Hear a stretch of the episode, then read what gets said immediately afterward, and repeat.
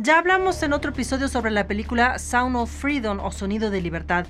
Sin embargo, hoy decidí tomar todo este episodio para profundizar en lo que está ocurriendo en Estados Unidos luego de que se estrenara esta película que expone el tráfico sexual de niños. Pues varias personas que siguen nuestro canal, que siguen al descubierto, me comentaron que fueron a verla, pero que tuvieron problemas, como un mal olor sospechoso. Otra persona también compartió que habían personas interfiriendo con luces y celulares y al parecer no fueron casos aislados porque está siendo activamente censurada al público aunque le parezca algo loco, pero mm, a pesar del hecho de que esta película es basada en una historia real y a pesar del hecho de que expone la realidad, la cruda realidad que millones de niños atraviesan, pues sin embargo hay fuerzas de élite tanto en Hollywood así como también en los medios de comunicación que han estado trabajando activamente durante los últimos cinco años para suprimir esta película. Y para entender cómo y por qué ha sucedido esto, comencemos desde el principio. Bienvenidos al Descubierto, con usted Elina Villafaña. Ya hablamos en otro episodio sobre la película Sound of Freedom o Sonido de Libertad. Sin embargo, hoy decidí tomar todo este episodio para profundizar en lo que está ocurriendo en Estados Unidos luego de que se estrenara esta película que expone el tráfico sexual de niños. Pues varias personas que siguen al descubierto me comentaron que fueron a verla, pero que tuvieron problemas, como un mal olor sospechoso. Otra persona compartió que había personas interfiriendo con luces y celulares. Y al parecer no fueron casos aislados porque está siendo activamente censurada al público. Y aunque a usted le parezca algo loco que a pesar del hecho de que esta película es basada en una historia real y a pesar del hecho de, la, de que expone la cruda realidad que millones de niños están atravesando, pues sin embargo hay fuerzas de élite, tanto en Hollywood como también en los medios de comunicación, que están trabajando activamente durante los últimos cinco años para suprimir esta película. Y para entender cómo y por qué está sucediendo esto, vamos a comenzar desde el principio, vamos a contar todo. Y si a usted le parece importante que este tipo de información sea expuesta, entonces no dude en compartirla con toda su gente. Y para empezar, si usted no ha visto la película, pues la trama se basa en la historia real de un ex agente del Departamento de Seguridad Nacional llamado Tim Ballard que allá por el año 2013 dejó su trabajo en Seguridad Nacional para crear una organización que rastrea y rescata niños secuestrados. Y la película se basa en una de esas operaciones. Concretamente, fue una operación que tuvo lugar en Colombia en el año 2014, en la que más de 120 personas, entre ellas 55 niños, fueron rescatados con éxito de ser víctimas de la trata. Ahora, en una entrevista con Fox News, Tim dijo que la razón por la que quería hacer una película sobre su trabajo contra la trata de niños era para que pudiera inspirar a otros a involucrarse en la causa también. Y del mismo modo, también el productor describe por qué quería hacer la película. I mean, it's been eight years of work, but we finished the movie five years ago. And, um, and I thought, finally, okay, now this movie is going to see the light. It's going to raise awareness because my number one goal is to raise awareness. It's amazing, but our number one goal is to raise awareness because a lot of people they don't even know that this problem exists. How can you become a solution um, if you don't even know that this problem exists in the first place? Y en esa misma entrevista, el actor principal de la película, el señor Jim Caviezel, compartió su opinión sobre el poder potencial que tiene esta película. Look at the Passion of the Christ. We, uh, this is amazing. It was a push by the people, and at one point two different individuals went and watched the movie. Both of these guys got away with murder, and they turned themselves in after that movie. Yeah. Now, this movie has a power because it goes into your heart and it asks you a question. You know, when when this is all done, what do you get? And what are you gonna what are you gonna do? What you're gonna have to meet God at some point. And I believe it's going to move a lot of whistleblowers mm-hmm. come forward, but not one. In the hundreds, maybe thousands of them worldwide start coming forward and telling the truth of what's really going on. And that will bring an end to this. Ahora, el efecto que está teniendo esta película es asombroso. Porque a pesar del hecho que solo se estrenó en un número limitado de cines y a pesar del hecho que su presupuesto para esta película fue de solo alrededor 15 millones de dólares, se convirtió en la película más taquillera durante su estreno del día 4 de julio, superando incluso a la nueva película de Indiana Jones, cuya producción costó unos 300 millones de dólares. Es decir, que es un gran logro para una pequeña película independiente que denuncia los oscuros negocios de la sociedad.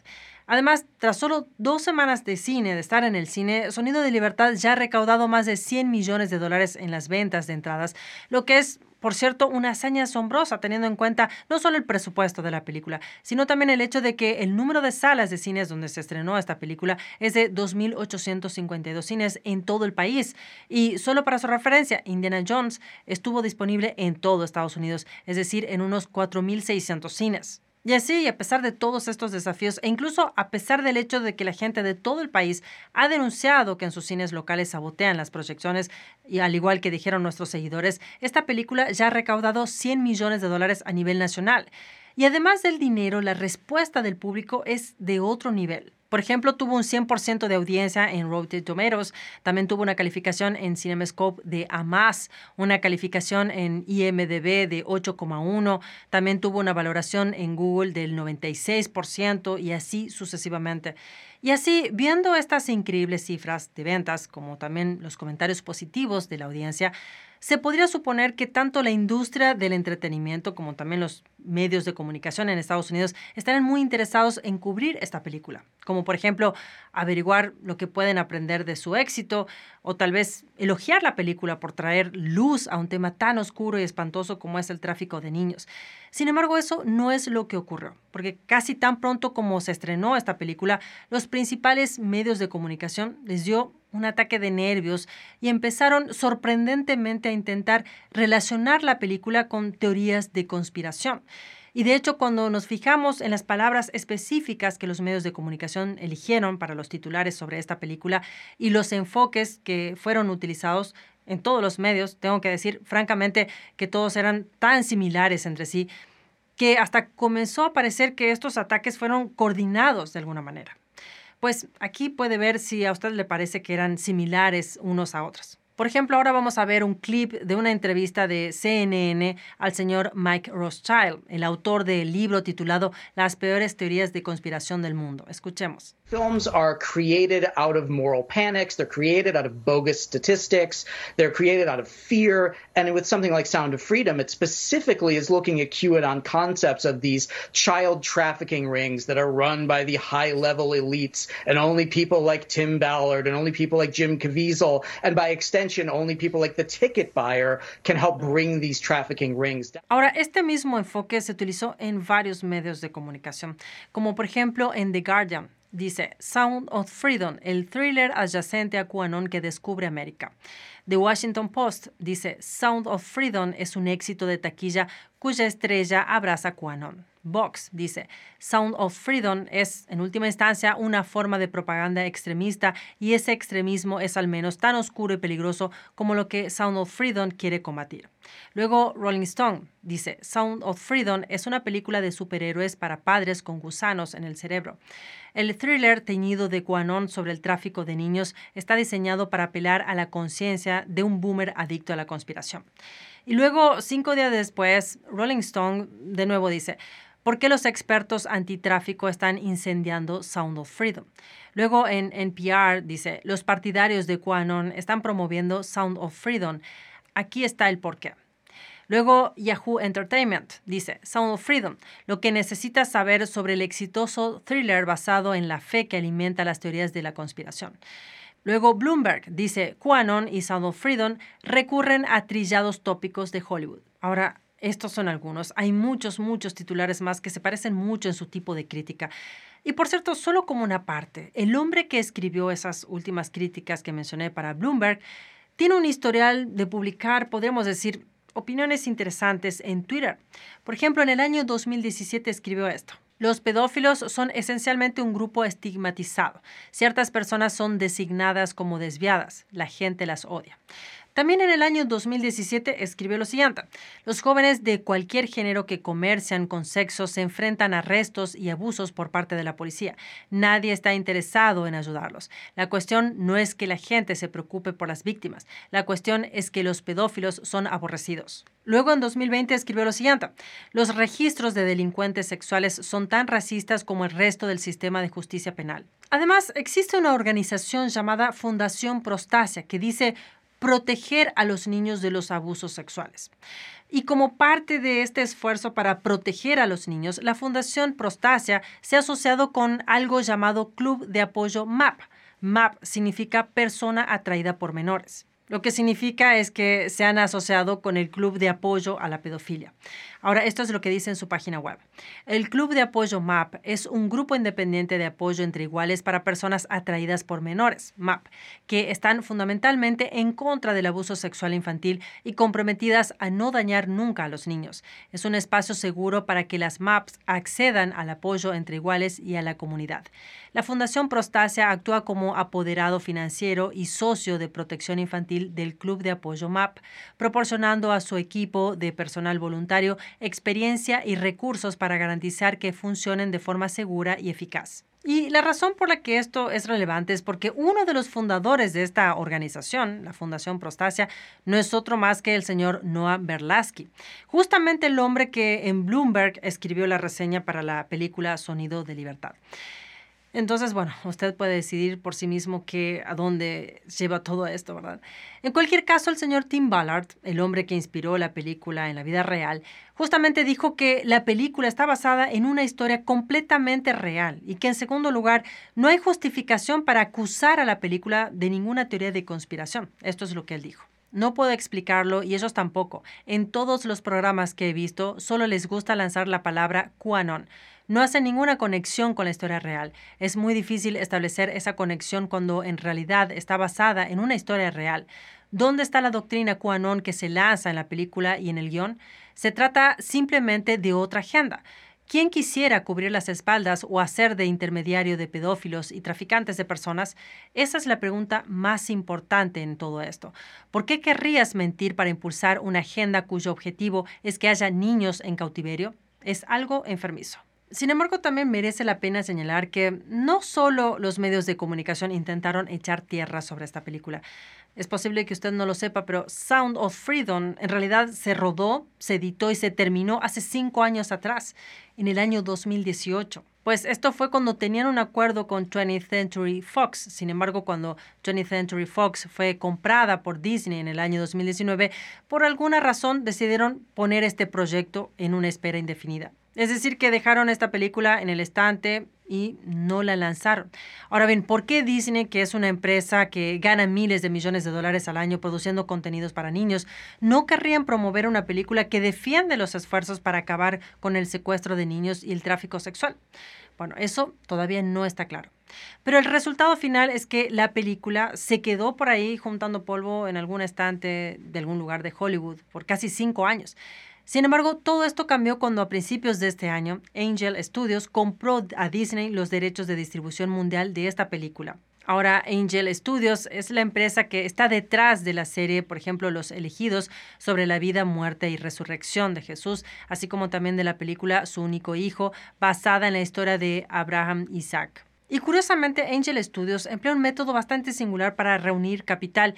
Es que en lugar de presentar sus ideas a empresas o a mega ricos patrocinadores, ellos utilizan un método llamado crowdfunding, en el que recaudan capital haciendo que cientos de miles de personas contribuyan con dinero en un método de pago. Es así que si usted visita su sitio web, verá que ya han superado un 224% su objetivo de recaudación de entradas mediante el método de pago por adelantado, con lo que se ha conseguido casi 4,5 millones de entradas gratuitas para los espectadores que no pueden permitirse comprar una. Y la forma en que funciona es entrando en su sitio web y hay dos opciones un enlace que permite solicitar una entrada gratuita para la película o comprar una entrada para otra persona. Y si al final de la película quedan entradas sin reclamar, los fondos obtenidos se van a utilizar para pagar, por ejemplo, el streaming de la película Sound of Freedom o para ayudar a crear contenidos adicionales.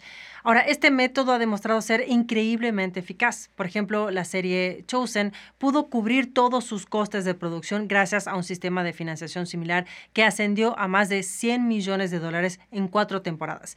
Y este método difuso de recaudación de fondos es realmente un indicativo en estos tiempos, porque por un lado están las élites de los principales medios de comunicación y de Hollywood, que son los que dominan y promueven un determinado conjunto de valores y de programas, pero ahora también existe otro método, el crowdfunding, en el que la gente elige lo que se va a producir. En esencia es un método para que los cineastas puedan contar historias importantes saltándose por completo a los que vienen dominando y dirigiendo directamente lo que la gente puede ver.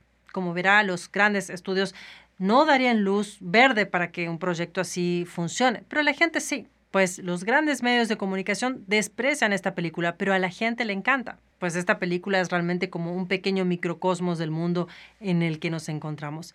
En cualquier caso, también parece que toda esta atención negativa de los medios de comunicación ha conseguido una especie de efecto Streisand, lo que significa esencialmente es que esta gran presión para censurar la película solo contribuye a que más personas la conozcan y hacerla más popular, hasta el punto que ha recaudado más de 100 millones de dólares y se ha convertido en una de las películas más rentables del año. Sin embargo, a pesar de que la película ha recaudado tanto dinero y que ha servido también para dar mayor conciencia sobre el tráfico de niños, ha desatado algo que se está viendo en todo este año 2023, una especie de guerra cultural. Y así, mientras que antes no importaba de qué lado del pasillo político cada uno estuviera, todo el mundo estaba a favor de denunciar el tráfico de niños. Sin embargo, ahora esto se ha convertido en un tema politizado. Y por desgracia, en este año 2023, no es realmente una gran sorpresa que los principales medios de comunicación, así como también las élites de Hollywood, miren para otro lado cuando hay un esfuerzo por exponer este tema que antes, en cualquier otra época, habría tenido un amplio apoyo de todo el mundo. Esto lamentablemente ya no es sorprendente. Sin embargo, lo que sí es una sorpresa es que el gobierno federal de Estados Unidos está aparentemente tomando medidas para evitar la responsabilidad por su contribución al problema del tráfico sexual de niños como resultado de sus laxas políticas fronterizas. Específicamente, como fue reportado por Gateway Pandit, que el Departamento de Justicia de la Administración Biden recientemente eliminó el lenguaje sobre el tráfico sexual infantil y niños siendo víctimas de la prostitución de un sitio web del gobierno. Y esto ocurrió poco después de que perdieron el rastro de 85 mil niños migrantes. El informe muestra que antes del día 12 de mayo de este año, el sitio web del Departamento de Justicia en la sección de tráfico sexual infantil incluía subsecciones sobre tráfico sexual internacional de menores, tráfico sexual doméstico de menores y niños víctimas de prostitución. Sin embargo, después del día 12 de mayo parece que esas tres secciones fueron eliminadas de la página web. Si usted va a ese sitio web hoy, no las puede ver. Pues al día de hoy el gobierno federal no ha dado ninguna explicación o una razón específica de por qué han eliminado los términos. Ahora, no solo el gobierno federal, porque también en California hubo, se puede decir, un desconcertante giro de los acontecimientos. Pues verá, había un proyecto de ley haciendo su camino a través de la Cámara Estatal que, por un lado, enviaría a la cárcel a los traficantes de personas que trafican niños por sentencias mucho más largas. Y, en segundo lugar, el proyecto de ley etiquetaría el delito de tráfico de niños como un delito grave, que luego lo convertiría en un delito punible bajo la ley de tres strikes de California. Sin embargo, los miembros del comité de la Asamblea de la Cámara de Representantes del Estado de California bloquearon este proyecto de ley. Repito, aunque el proyecto de ley fue aprobado por unanimidad en el Senado del Estado de California, fue bloqueado en el Comité de Seguridad Pública de la Cámara de Representantes del Estado de California. Pues este comité celebró una votación sobre si llevar o no este proyecto de ley al Pleno de la Cámara. Sin embargo, se bloqueó cuando los seis demócratas del comité votaron en contra. El comité en pleno solo tiene ocho miembros en total, por lo que los seis demócratas fueron capaces de detener el avance de este proyecto de ley. Su razonamiento fue que el Estado ya tiene leyes en vigor para mantener a los traficantes en la cárcel por un tiempo ya significativo y por lo tanto no hay razón para aprobar una ley adicional para castigar a los traficantes de niños aún más.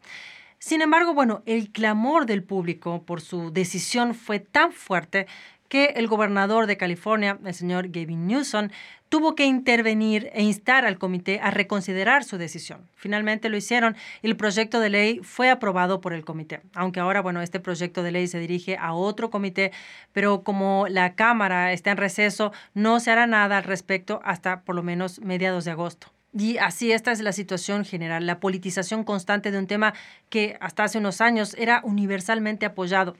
En cualquier caso, si usted desea saber más sobre el trabajo de Tim Ballard que aparece en esta película Sound of Freedom, pondré el enlace a la página web de su organización Operation Underground Railroad en la descripción de abajo. Desde mi punto de vista, estas personas están haciendo un trabajo absolutamente espectacular. Están salvando niños todos los días en todo el mundo.